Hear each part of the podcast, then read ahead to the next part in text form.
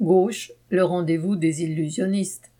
Une vingtaine de responsables des partis de gauche et écologistes se sont réunis samedi 17 avril à l'initiative du député européen Europe Écologie Les Verts, Éric Jadot, pour discuter des élections présidentielles de 2022.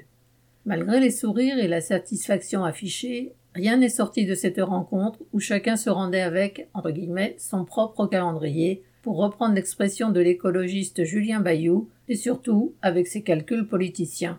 L'absence de Mélenchon pour cause de déplacement en Équateur a été relevée et commentée. Les représentants du PCF et de LFI se sont maintenus à l'écart de la photo finale, tandis qu'Olivier Faure pour le Parti socialiste et Jadot ont mis en scène leur proximité censée mettre sur orbite un axe socialiste écologiste dont l'attraction serait suffisamment irrésistible pour attirer des satellites. Même éparpillé façon puzzle, ou peut-être encore plus pour cette raison, cette gauche ressemble à un panier de crabes.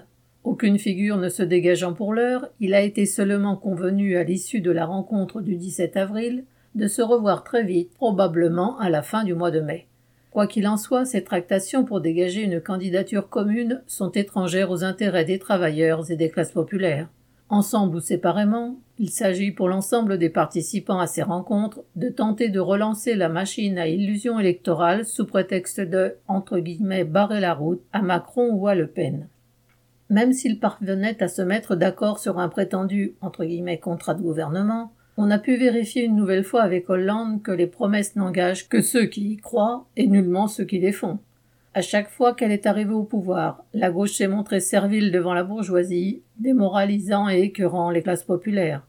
Ce n'est pas une hypothétique union de la gauche qui est à reconstruire, mais un véritable mouvement ouvrier, faisant confiance exclusivement à la lutte des classes pour défendre les intérêts des travailleurs. Boris Savin.